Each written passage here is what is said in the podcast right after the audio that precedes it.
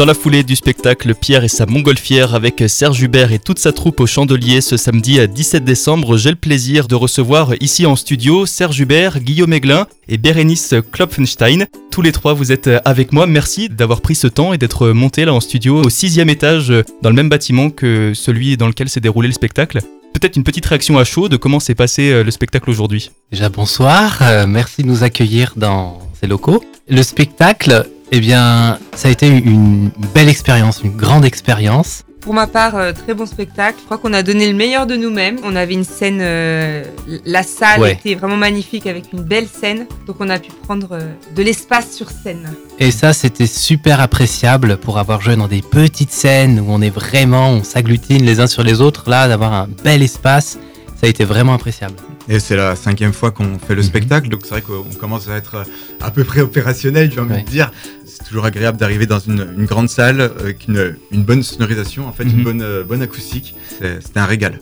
C'est vrai qu'on gagne en, efficacité. Autant au départ, on pouvait prendre mettre trois heures pour tout installer, le matériel, euh, la déco. Et là, en une heure, une heure et demie, c'était c'était bouclé. Chacun à son poste. Euh, voilà. On est efficace. J'ai été euh, très intrigué surtout par la montgolfière et tout le long du spectacle, je me suis dit mais comment est-ce qu'elle tient cette montgolfière? Est-ce qu'ils ont mis de l'hélium dedans? Est-ce qu'ils ont mis un gaz? Comment ils ont fait? Et Bérénice, tu me disais que vous aviez mis une, euh, un parasol à l'intérieur. Exactement. On peut le dire maintenant que c'est la fin de la tournée. On peut dévoiler l'envers du décor. C'est ça. Exactement. C'est un parasol qui est déployé dès le début. Il y a des arceaux autour, euh, un peu sur le modèle des robes de princesse, euh, des jupons de princesse. Il y a des arceaux qui fait que bah, ça tient, quoi. Ça tient et, quand on la déplie, quand on la monte, c'est ça qui donne l'effet euh, waouh. et surtout, elle est recouverte d'un drap noir, mhm. si bien que elle ne se voit pas depuis le public. Et pour la petite histoire, dans un autre euh, spectacle, on a eu Manon qui a cousu la montgolfière. Elle est venue au spectacle, elle n'a rien vu jusqu'au moment où on enlève le drap. Donc euh, pourtant elle se doutait bien que sa montgolfière était déjà sur scène. Et là, grosse surprise, quand on enlève le drap noir, waouh, la montgolfière se déploie. Et donc ça, c'était la petite astuce qu'on a trouvée pour cacher. il faut quand même dire qu'elle a 3 mètres euh, d'envergure. Elle est quand même énorme et de réussir à la cacher comme ça et, la déployer au bon moment, bah, ça a été une belle trouvaille. C'est la pièce maîtresse, c'est-à-dire qu'on entend toujours un, un waouh euh, au moment où mhm. le drap noir euh, s'enlève. Et... Les applaudissements. et j'étais dans la salle, je l'ai entendu ce soir, hein, ce waouh quand vous l'avez enlevé. Peut-être pour celles et ceux qui n'ont pas vu une de ces représentations, puisque vous êtes en tournée déjà depuis un mois, est-ce que vous pouvez nous raconter euh, brièvement l'histoire de ce spectacle? Bien sûr, c'est l'histoire de Pierre et de sa montgolfière, mais quelle est l'idée derrière? Quelle est la parabole? Puisqu'il y a une lecture à double sens, on en parlait tout à l'heure en antenne avec Serge. Il y a une lecture à double sens de l'histoire de ce spectacle. Elle parle autant aux adultes qu'aux enfants. Qu'est-ce que ça nous raconte? J'ai écrit cette histoire il y a 4 ans maintenant.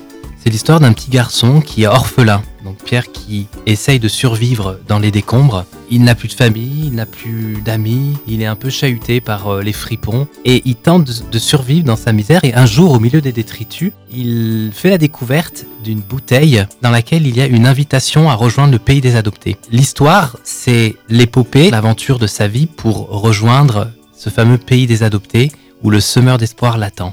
J'écris cette histoire sous forme de parabole parce que je crois que sur cette terre, on est tous un peu orphelins tant qu'on n'a pas été reconnectés au cœur du Père. Les péripéties, hein. Oh, il a oui. plusieurs personnes et sur son chemin. Il échoue. En fait, c'est un petit peu euh, euh, l'histoire de nos vies où des fois on rencontre des échecs, des découragements. Euh, Pierre, dans son aventure, s'échoue une première fois à l'île des naufragés. C'est là qu'il rencontre Zia, qui va un peu l'initier, l'intégrer dans, dans, sa tribu. Seulement se pose la question, doit-il continuer le voyage? Alors il est comme déchiré entre l'idée de rester sur ce pays des naufragés parce qu'il y trouve quand même quelques avantages, mais il sent au fond de son cœur qu'il est quand même appelé à aller jusqu'au bout. Et là, il doit quitter Zia et ça c'est un petit peu euh, le moment un peu déchirant où souvent les enfants nous disent pourquoi Zia n'est pas hmm.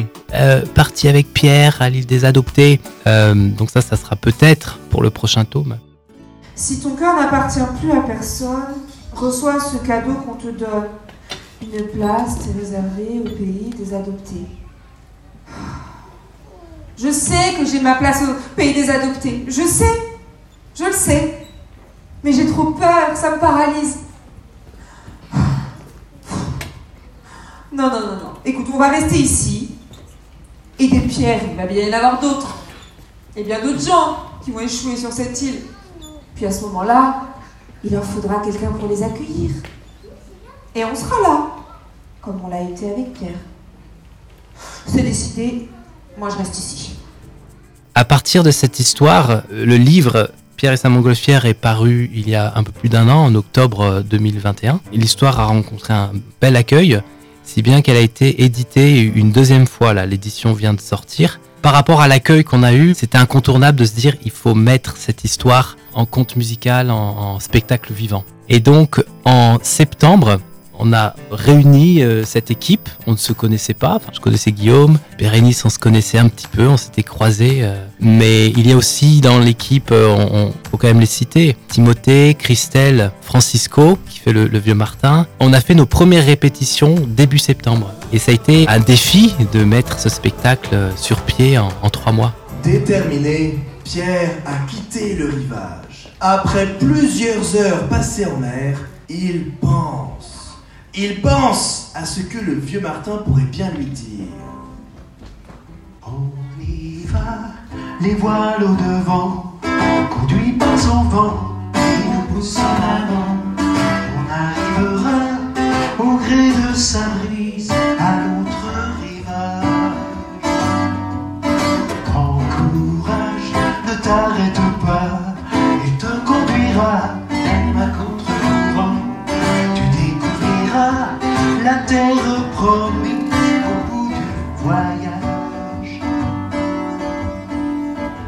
Serge, tu interprètes le rôle de Pierre, un personnage dans lequel finalement tous les spectateurs se retrouvent. J'étais dans la salle et je me suis pleinement retrouvé dans, ce personnage de Pierre. Je me suis senti Pierre aussi. Euh, Guillaume et Bérénice, euh, vous jouez d'autres rôles. Racontez-nous un petit peu euh, l'histoire de vos rôles et comment vous êtes imprégné de ces rôles-là. Alors moi, je joue Zia, qui n'arrive que sur l'île des naufragés. Et Zia, elle représente les gens qui sont aussi invités à faire ce... Comme Pierre, elle a été invitée à faire ce trajet, ce voyage pour arriver à l'île des adoptés mais euh, la peur, l'angoisse, euh, l'échec l'a paralysée. Elle n'arrive plus en fait à, sortir de cette peur et elle reste coincée du coup sur l'île des naufragés euh, par peur. Dans ma vie personnelle, je ne me retrouve pas en Zia.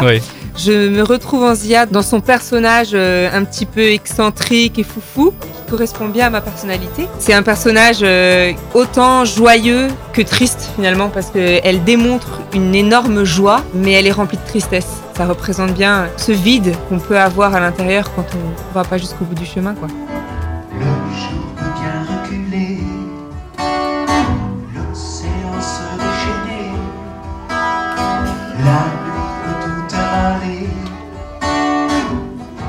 peut s'effacer devant nous, les regards sur son rocher, nous resterons debout, on y va. Les voiles au devant, conduit par son vent qui nous pousse en avant. On arrivera au gré de sa brise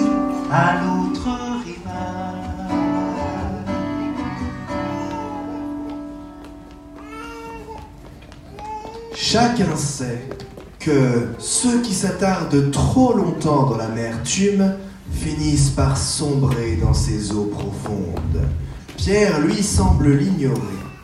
Il s'enfonce dans l'amertume et les eaux deviennent troubles et agitées. Même le ciel commence à déverser son chagrin. Envahi par le doute, Pierre tente de revenir en arrière. Après tout, l'île des naufragés, ce n'était pas si mal.